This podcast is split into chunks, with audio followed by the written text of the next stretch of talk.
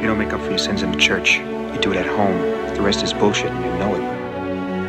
Thank you so much. Now would you please just drink your fucking milk and shut the fuck up? Come on, let's go out. Nobody goes to the bathroom. Just when I thought I was out, they pulled me back in. Hallo zusammen und herzlich willkommen zur 56. Folge von Cap vs. App, dem Filmpodcast. Guten Tag. Hi. Welche Filme wir besprechen, willst du noch nicht sagen? ist noch ein Geheimnis. äh, Detective Pikachu, Pokémon Detective hm. Pikachu von Rob Reiner, Rob Letter, irgendwie so ein Rob ist das, oder? Rob Letterman, glaube ich. Rob Letterman, genau. Und J'ai perdu mon corps, äh, ich habe meinen Körper verloren, ähm, von Jérémy Clapin. Genau. Wie geht's? Gut. Ich habe jetzt die finale Verlängerung für meine Masterarbeit bekommen. So, also jetzt ist es wirklich äh, kurz vor knapp. In drei Wochen ist das ganze Ding vorbei und ich kann mit einem schönen Rosé-Sekt anstoßen. Drei Wochen hast du gesagt? Hm, genau. Gut zu wissen. Und zwei Wochen sind davon noch wirklich fürs Schreiben. Eine Woche davon ist noch, äh, ist dann halt für formative Geschichten drüber lesen lassen, was man halt so macht. Und dann gucken wir mal, inwiefern dann endlich diese ganze Corona-Sache es mir ermöglicht, im Weinsektor tätig zu werden. Mhm. Mal schauen, ob man mit genug Kreativität hier in Potsdam irgendwas reißen kann damit. Ja, toi, toi, toi, ne? Danke. Und bei dir? Ziemlich gut. Meine Studis haben alle äh, Deutsch 102 bestanden. Ähm, die letzten mhm. Noten sind heute eingetragen worden, ähm, worüber ich sehr glücklich bin. Dieser Stress ist schon mal vorbei. Mein erstes Essay habe ich vor ein paar Tagen eingereicht. Ähm, Ach so, das ist das Quietschen von deiner. Von ja, ich, äh, ich entkorke gerade. ja. ich dachte, du, du nuschelst da etwas. Ähm. Winsel vor mich hin, weißt du so. ja, darüber, dass wir gleich Detective Pikachu besprechen müssen. Ja, das könnte ein Grund sein. Ähm, und ich habe noch zwei Essays einzureichen, aber ich bin guter Dinge. Das funktioniert alles. Und dann ist es am 7. Mai soweit. Das Semester ist dann vorbei und ich habe den Sommer dann, um mich auf Prüfungen vor vorzubereiten. Trotzdem schön, dass bald der Sommer kommt. Man merkt es wirklich. Ich war gerade eben noch mal laufen gewesen. Ein bisschen freut man sich wirklich drauf. Weißt du, dann auch mal endlich ohne, also bei mir auf jeden Fall, ohne dann sich filmwissenschaftlichen Texte mehr zu geben. und in meinem Fall ja auch einfach sehr, sehr viele Box-Office-Zahlen hoch und runter in Diagramme zu pressen da freue ich mich einfach drauf, wenn das einfach vorbei ist. Ja, ich werde, ich werde mich noch viel länger mit Filmwissenschaft beschäftigen müssen, leider. Oder nicht leider. Ja, du hast es, ähm, du hast es dir ja ausgesucht. So ausgesucht. Ja. ja, genau so ist das. Kommen wir jetzt zu deinem Getränk. Ja, ähm, Kaffee, äthiopischen Kaffee. Ähm, ich habe mir uh. ähm, eine Kaffee. 100% Arabica oder was? Genau, so ist das. Ich hatte den noch übrig von meiner Reise zu meinem Vater über, äh, über hm. Winter und hatte halt keine Kaffeemühle gehabt. Hast du eine Handmühle jetzt? Nee, Quatsch. Ähm, du hast eine, also wirklich eine elektronische. Ja, elektrische. genau. Vergiss nicht, du sprichst mit jemandem, der sich in dieses Thema ja in den letzten Monaten sehr stark eingearbeitet hat. äh. Ja, ich wüsste nicht wirklich, was der, äh, was der Unterschied zwischen äh, der mechanischen und der handgetriebenen im Geschmack ausmacht. Gibt es da einen Unterschied? Das soll ja immer noch kein Kaffee-Podcast werden, aber du machst damit was für ein Kaffee? Äh, Filterkaffee oder mit so einer französischen Presse? Gut, da ist das relativ, es ist egal. Das Wichtige ist, dass das äh, Mahlgut gleichmäßig ist und es nicht verschieden große Stücke dann oder Krümel gibt. Zum Beispiel, ich mache alles mit einer Siebträger und da ist diese Gleichmäßigkeit des Mahlgutes sehr, sehr wichtig, weil sonst schießt irgendwo das Wasser mit diesem Druck eben durch die Stellen, wo einfach diese größeren Flocken sind oder was auch immer. Mhm. Ähm, dafür ist das wichtig. Das ist aber so ein Ding, ne? wenn man anfängt mit Kaffee, dann holt man sich das eine, dann muss man auch das andere sich holen. Das ist wirklich so ein Fass ohne Boden irgendwie. Ich habe jetzt, also ich habe ja angefangen mit einer Siebträger bei mir auf dem Regal. Es sind schon zwei Regalböden von diesen dreien okkupiert mit Kaffeekrams. Also mit Zubehör. also, es, es nimmt so Überhand irgendwie. Man kann gar nicht ohne das nächste Tool irgendwie, finde ich, zurechtkommen. Aber hey, hey, du, du hast ja den Hang dazu, sehr großen Wert auf sowas zu legen, wo ich eher auf, auf den Effekt erhascht bin. Weißt du, was ich meine? ja, das ist so, so Getränke sind mir wichtig, weißt du. Äh, ansonsten, ich habe gerade aufgemacht den Wein, den wir heute auch zum Pulpo trinken werden. Und zwar den ähm, Manila, den weißen von Martin Nittnaus aus Österreich von 2017. Äh, macht einfach großen Spaß und deswegen, jetzt gönne ich mir schon ein Gläschen. Dann wird der Rest dann gemeinsam mit Freundinnen heute zum Essen getrunken. Ja, sehr schön. Genau. So kommen wir von den schönen Dingen zu den schlechten Dingen im Leben. Dazu gehört dieser Film. Pokémon Meisterdetektiv Pikachu. Ich muss diesen Plot zusammenfassen, gell? Ja, Ist das richtig? so ist Ja. das. Es ist gar nicht so einfach, finde ich, weil dieser Film nicht wirklich einem eine Narration an die Hand gibt, so richtig, finde ich. Zum anderen ist es aber auch einfach total einfach. Du hast irgend so eine komische Super City oder so eine Superwelt von mit mit Pokémon, in denen eben es wie es immer ist, dass irgendwelche normalen Menschen äh, sich Pokémon eben halten als so ja Action-Haustiere.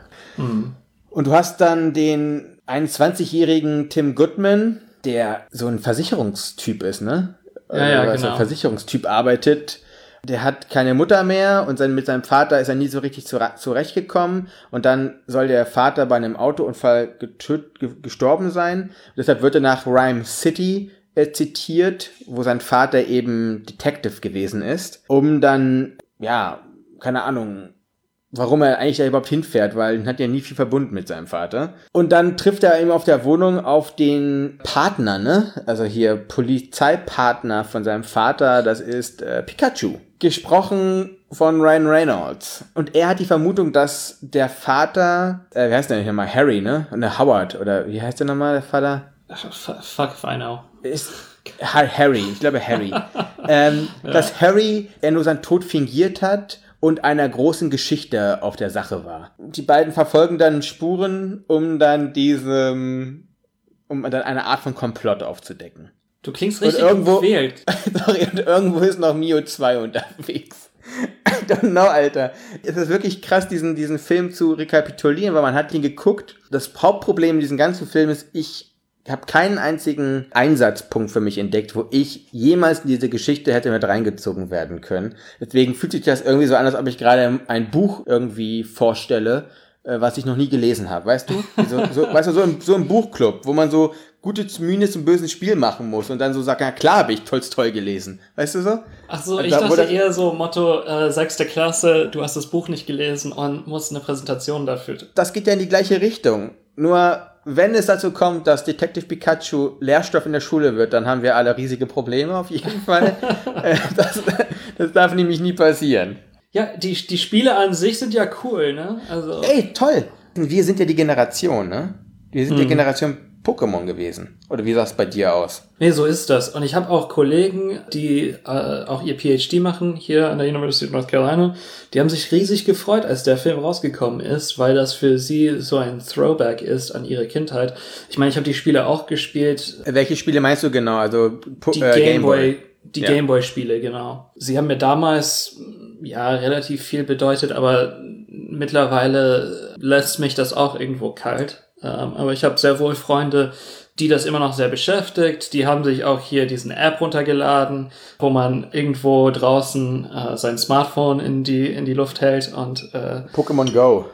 ja, genau, Pokémon Go. Die waren mit Feuer und Flamme dabei. Keine Ahnung, wie die den Film fanden. Ich habe das ja bei äh, über Social Media verfolgen können, aber wir haben uns nie dann über Pokémon Detective Pikachu unterhalten. Ich muss ja auch sagen, also als wir den Trailer dazu mal gemacht haben in diesem Special einmal, da war ich ja auch, ich fand den Trailer voll, voll cool und für mich war dann so, hey, vielleicht ist das ja was. Vielleicht könnte man, könnte man da mal wieder die Scheuklappen abmachen, weißt du? Und irgendwie einen Film gucken, wo man von vornherein sagt, der ist scheiße, aber vielleicht überzeugt er einen ja oder überrascht einen irgendwie auf irgendeine Art. Das ist eine der wenigen Sachen, die ein bisschen funktionieren, ist halt an sich Pikachu, weil da dahinter irgendwie so ein funny Dude wie Ryan Reynolds steckt und ähm, ja, dann irgendwie so ein bisschen Leben einhaucht, diesen komischen, diesen komischen Kuscheltieren da. Das gilt aber für kein anderes der Pokémon, die in diesem Film gezeigt wurde. Ich finde, das Hauptproblem an diesem Film ist, dass diese Pokémon da irgendwie genau wie bei Pokémon Go so einfach in die, in die Landschaft reinmontiert wirken, dass die gar nicht integriert sind richtig. Also die sind so viel Fremdkörper. Und das ist schlecht in einem Film, der anscheinend in der Pokémon-Welt spielen soll. Ja. Das Animierte war von, von Anfang an einfach wie in so einem PC-Spiel, wo dann irgendwie so Motion Capture in die reale Welt reingepackt wird und wir wissen, dass das besser geht seit Jahrzehnten eigentlich, seitdem das gemacht wird. Und ich frage mich, wie es sein kann, dass du dort so richtig schlecht gemachte Pokémon einfach drin hast in einem Film, der ja davon lebt, von einem Franchise, was ja seit Tag Null nichts anderes gemacht hat, als digital Wesen zu erschaffen. Weißt du? das, ist, das, das, muss, doch, das muss doch deine Kern Kernkompetenz sein, Lebewesen glaubwürdig oder ja, authentisch in eine Umgebung zu äh, implementieren. Also das verstehe ich nicht. Ja. Naja, der gesamte Film ist einfach total lieblos gemacht worden. Ne? Also es ist ein, ein, ein Gebilde aus verschiedenen Konzepten. Es hat sich für mich die ganze Zeit die Frage gestellt, wer hat denn diese Entscheidung getroffen? Und das fühlt sich an wie Film in einem nach äh, Komiteeprinzip gemacht. Die Experten geben ihr Senf dazu, was gefällt den Kindern und den Millennials. Das wird alles zusammengefügt ohne recht zu wissen, wie die Teile zusammenpassen oder wie sie eigentlich zusammenpassen sollen. Es ist so, als würde man einen, einen IKEA-Schreibtisch zusammenbauen äh, und die Anleitung einfach aus dem Fenster schmeißen, bevor man anfängt. Also diese Planlosigkeit oder diese Ratlosigkeit, die du jetzt auf der produktiven Seite siehst, sehe ich ehrlich gesagt auch auf der rezeptiven, weil ich weiß nicht, wer diese fucking Zielgruppe sein soll, für die dieser Film gemacht ist. Also ich habe mich die ganze Zeit gefragt, wer guckt das? Also wer will das gucken? Wir, wie gesagt, sind ja die Generation Null, die mit den äh, Gameboy-Spielen aufgewachsen sind, als das alles noch in 2D und in Schwarz-Weiß-Pixeln irgendwie geregelt wurde. Wir sind damit irgendwie groß geworden. Uns catchst du damit nicht. Wir erkennen schon, dass das irgendwie Schnulli ist. Die andere Generation nach uns sagen die, boah, das ist richtig geiler Scheiß das habe ich noch nie gesehen. Also ich fand das irgendwie auch so oll, auch von der ganzen visuellen Umsetzung an sich. Und wir haben ja heute irgendwie so ein Special, was Animationsfilm ist. Das muss man hier einfach sagen, fünf hinsetzen, oder? Also. ja. Nee, richtig. Dieser Film erinnert mich so an so ein paar Filme, die so damit gespielt haben. Also hier in Deutschland hat man gerade so Chroniken eines Kängurus. Kennst Aha. du das?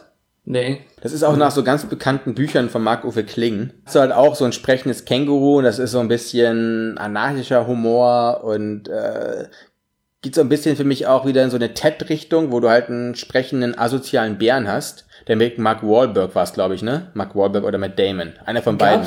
Gab es nicht diesen Film Kangaroo Jack mit Jack Black vor ja, ach stimmt, es gibt noch, stimmt, es gibt sogar noch einen Kangaroo Jack. Das ist absolut richtig. Ja, ja. ja das ist ein anderes Känguru. Das Känguru von Marc-Uwe Kling ist Anarchist. Trotzdem, das sind alles irgendwie so gleich schnell sprechende, quirlige Kuscheltiere, die alle cooler sein wollen, als sie eigentlich sind. Und das hat mich an Pikachu leider auch. So gern man Ryan Reynolds hat und so, weiß ich nicht, so sympathisch das alles mit Deadpool gewesen ist und seitdem er irgendwie diesen Nimbus hat von so einem, weiß ich nicht, so einen witzigen Dude.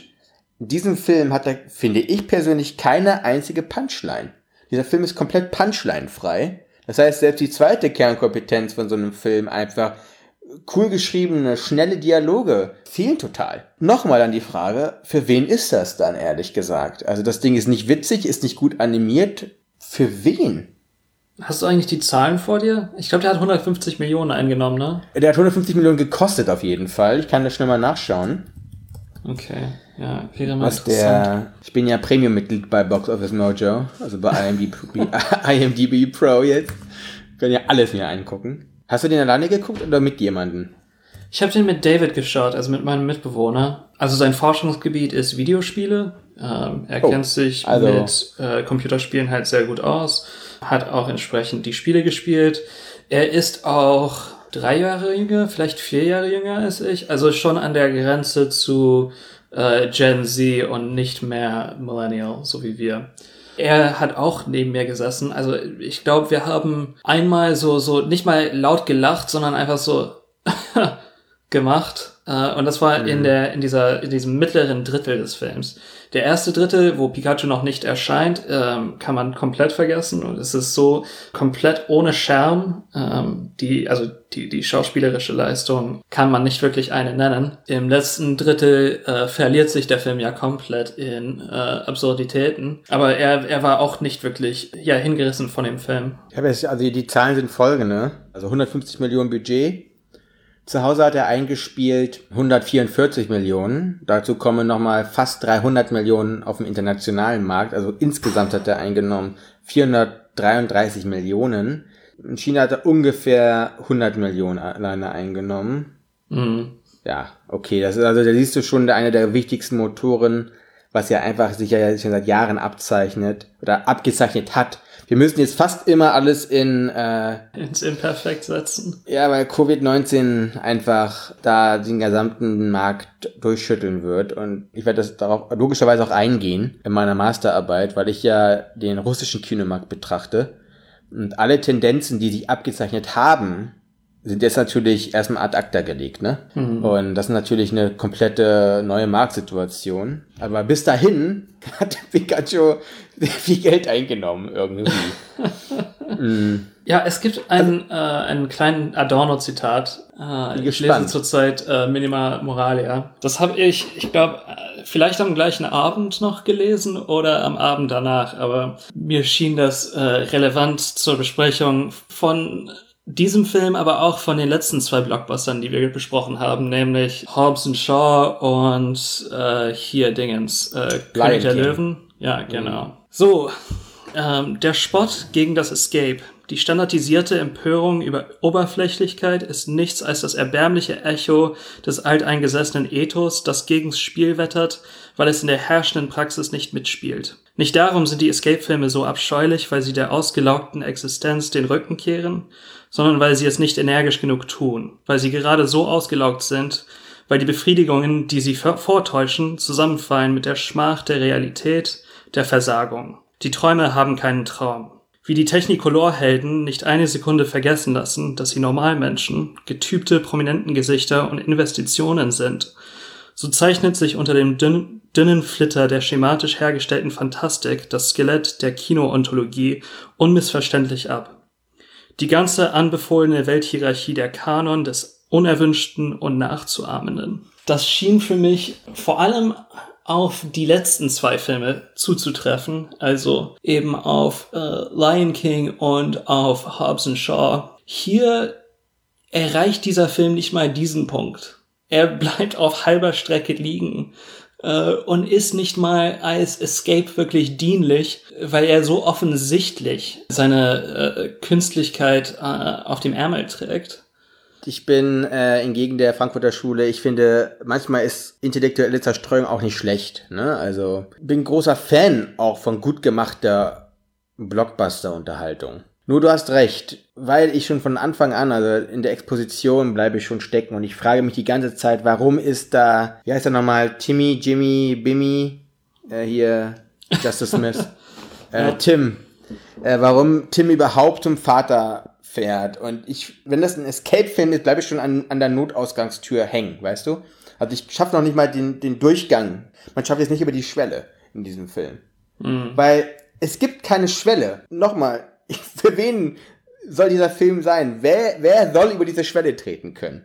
Das heißt, dieser Film versagt absolut in der Kenntlichmachung von seinen inneren Motivationen, weil er hat keine, außer Money, Money, Money. Ja, und das ist dann vielleicht das andere Ding, wenn Escape nur darum geht, wirklich, dass du sofort merkst, das ist eine Geldmaschine und wir wissen alle, Lion King ist genau das gleiche auch, ne? Nur da hast du noch eine andere Motivation, die man vielleicht mit diesem nostalgischem, die Eltern zeigen ihren Kindern irgendwie, ne, wie sie mit äh, Pumba, Simba und bla bla bla irgendwie mal äh, geweint haben als Kind. Das ist ja noch ein nostalgischer Faktor, der da mitspielt. Hier wird meines Erachtens das gesamte Franchise gesprengt und es verliert eigentlich jeden Reiz, den es ja haben könnte. Fantastische Welt mit diesen ganzen komischen kleinen Kuscheltieren, die gegeneinander kämpfen.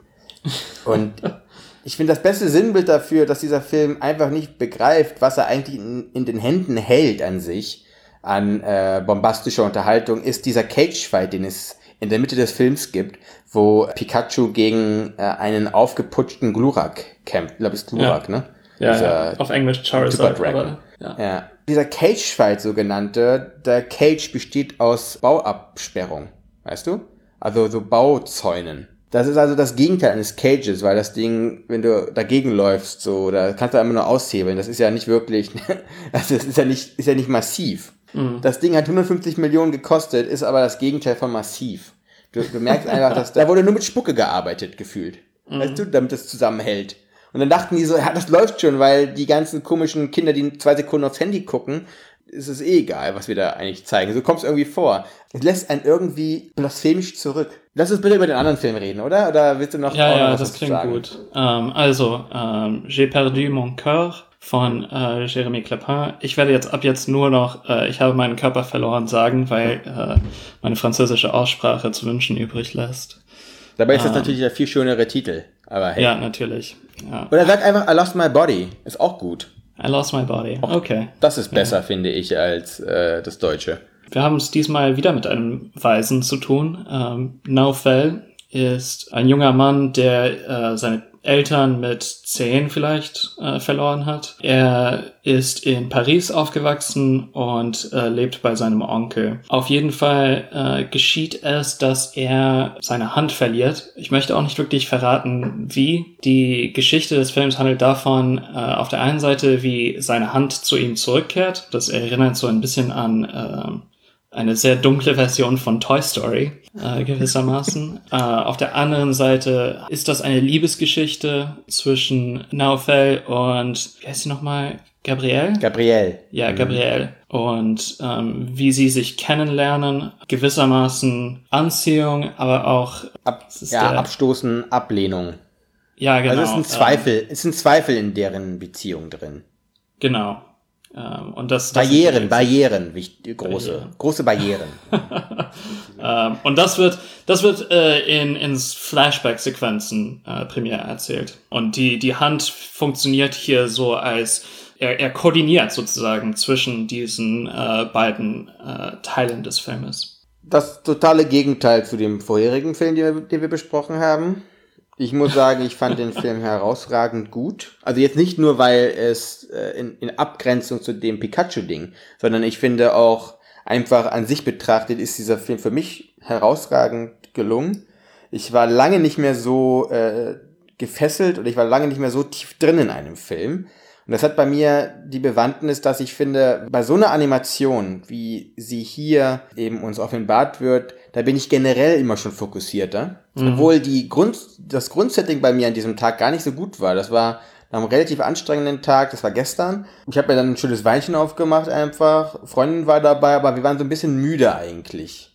Wir haben schon gegessen gehabt, so die Verdauung war im Gange und dann, weißt du, dann war es schon irgendwie halb elf oder so und dann, ja, jetzt noch den Film gucken, da guckt man erstmal auf die Zeit, denkt man sich so, okay, der dauert nur 81 Minuten.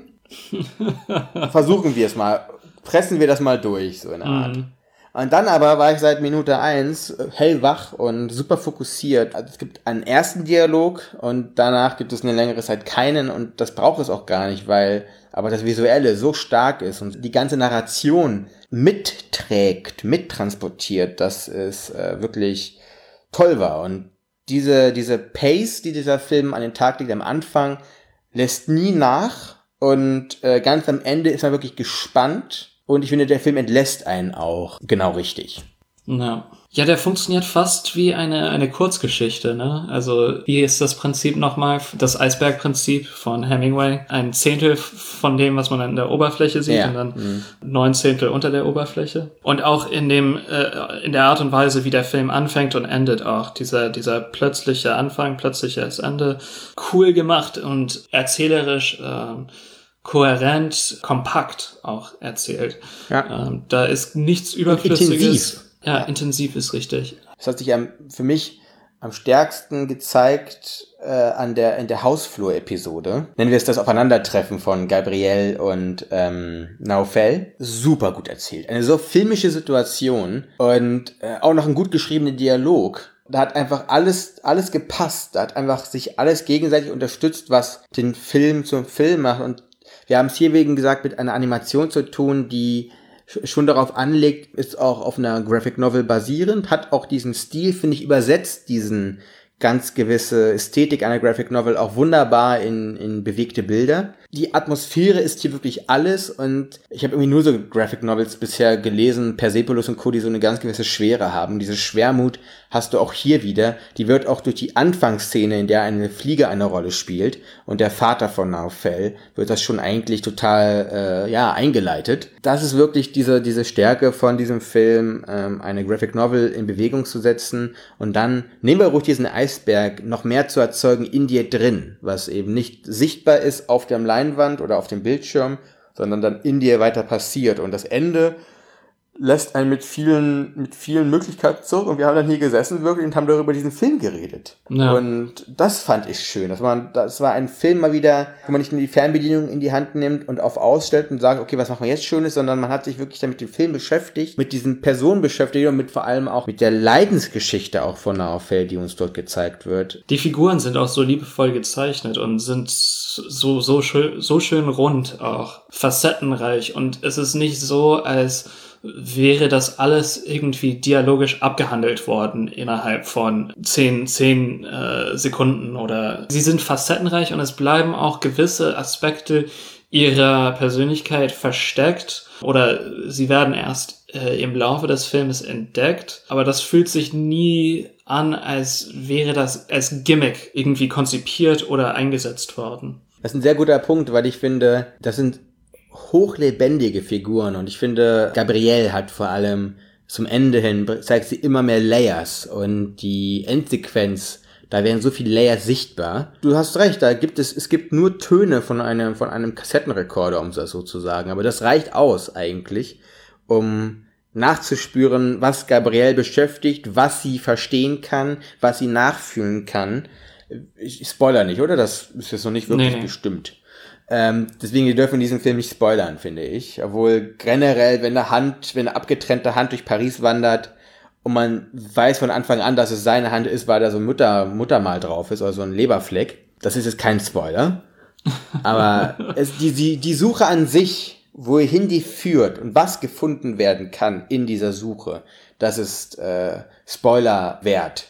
Da müssen wir ganz vorsichtig sein, aber du hast recht, das sind lebendige Personen. Und obwohl sie in dem Sinne einfach in einer Animation drin sind, sind sie lebendiger als für mich persönlich gewesen, als viele Filme, wo ich Realfilm gehabt habe, wo mir Charakter, Charaktere oder Figuren gezeigt wurden.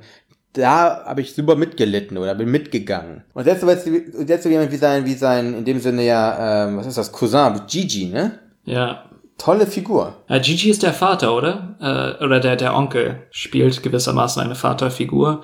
Äh, der Onkel von Gabriel. Ja, tut ja nichts zur Sache. Ach so, und, äh, den, ach nee, du meinst den Onkel, der meinst den Tischleronkel. Ja, genau, den Ja, Tischleronkel. ja, das kann, ja, das kann, das ist gut möglich. Das stimmt. Ja, ich war, ich war so verliebt in Gabriele und Naufel, dass ich auf die anderen Namen gar nicht mehr so geachtet habe. Ähm, grundlegend ja, weil er in der Tischlerei äh, angenommen wird noch. Zwinker, zwinker. Ne?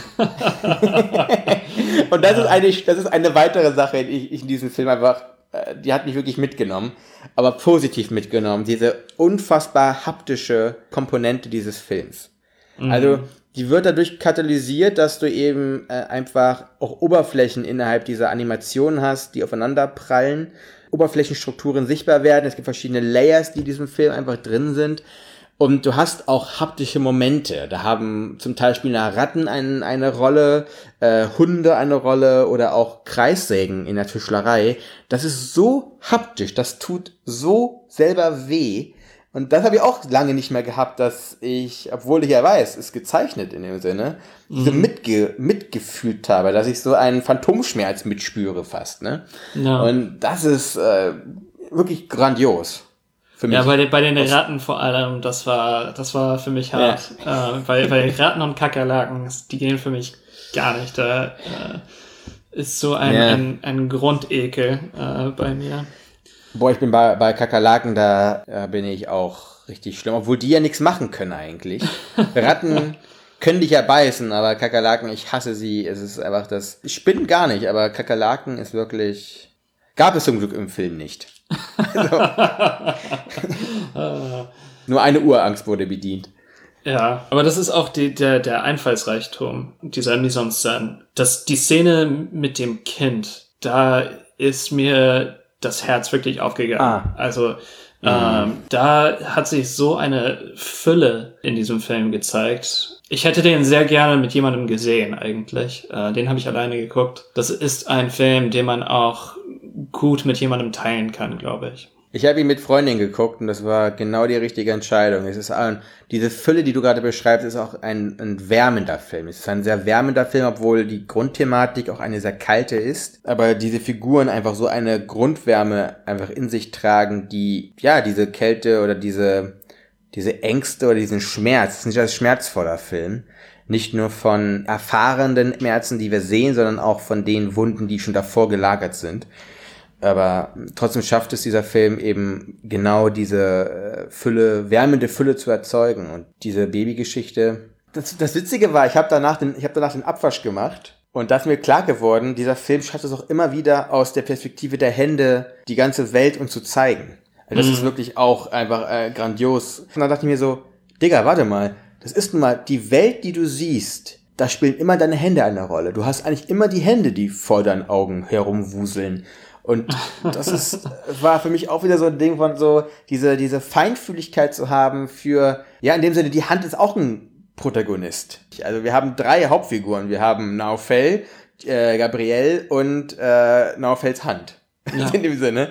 Weil sie eben somit auch wieder mit Leben gefüllt ist. Dann habe ich diese Hände so gesehen beim Abfall so, guck mal an. Das ist, die begleiten dich ein Leben lang. Also ganz ehrlich, weißt du so, je nachdem wie dick man ist, hat man noch vor seinen Augen natürlich noch eine Wampe. Okay.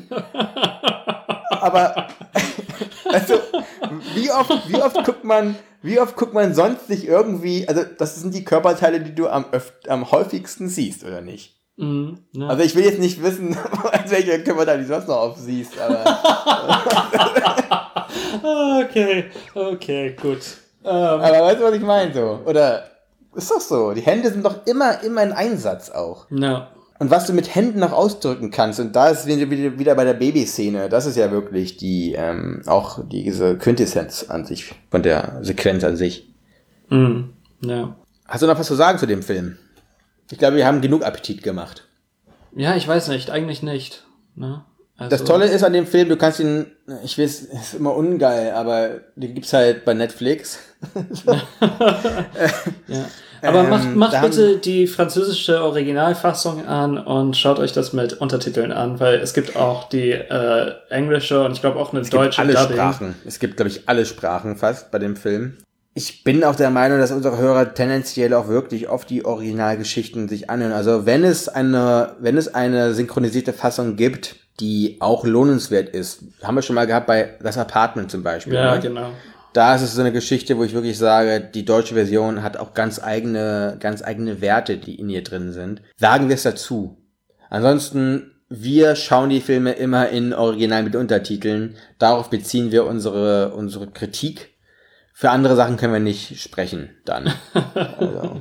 Ja, richtig. Außer wir sagen es explizit. Mhm. Gut, nächstes Mal wollen wir äh, Truffaut besprechen. Äh, nämlich Wieder mal mit Kindern. äh, Les Quatre Cents Coups auf Französisch, auf Deutsch, sie küssten und sie schlugen ihn. Ist das richtig? Richtig. Und Border 2018 von Ali Abbasi, das wird unser Indie-Darling. Und Ja. äh, der Film hat auch Wellen geschlagen, als er rausgekommen ist. Ich bin gespannt auf jeden Fall. Auf jeden Fall. Und auch auf den, wir hätten ihn eigentlich auch ein bisschen in ein Genre packen können, weil da ja so Fantasy-Elemente mit drin sind. Den habe ich auch schon länger auf dem Radar. Und deswegen freue ich mich, den endlich mal mit dir zu besprechen. Dann bis dann. So, dann bis bald. Ciao, ciao. Ciao.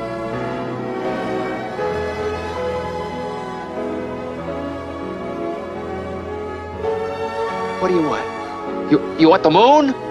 Just say the word and I'll throw a lasso around it and pull it down. Hey, that's a pretty good idea. I'll give you the moon, Barry. Just shut up. You had me at hello. You had me at hello. You should be kissed and often, and by someone who knows how.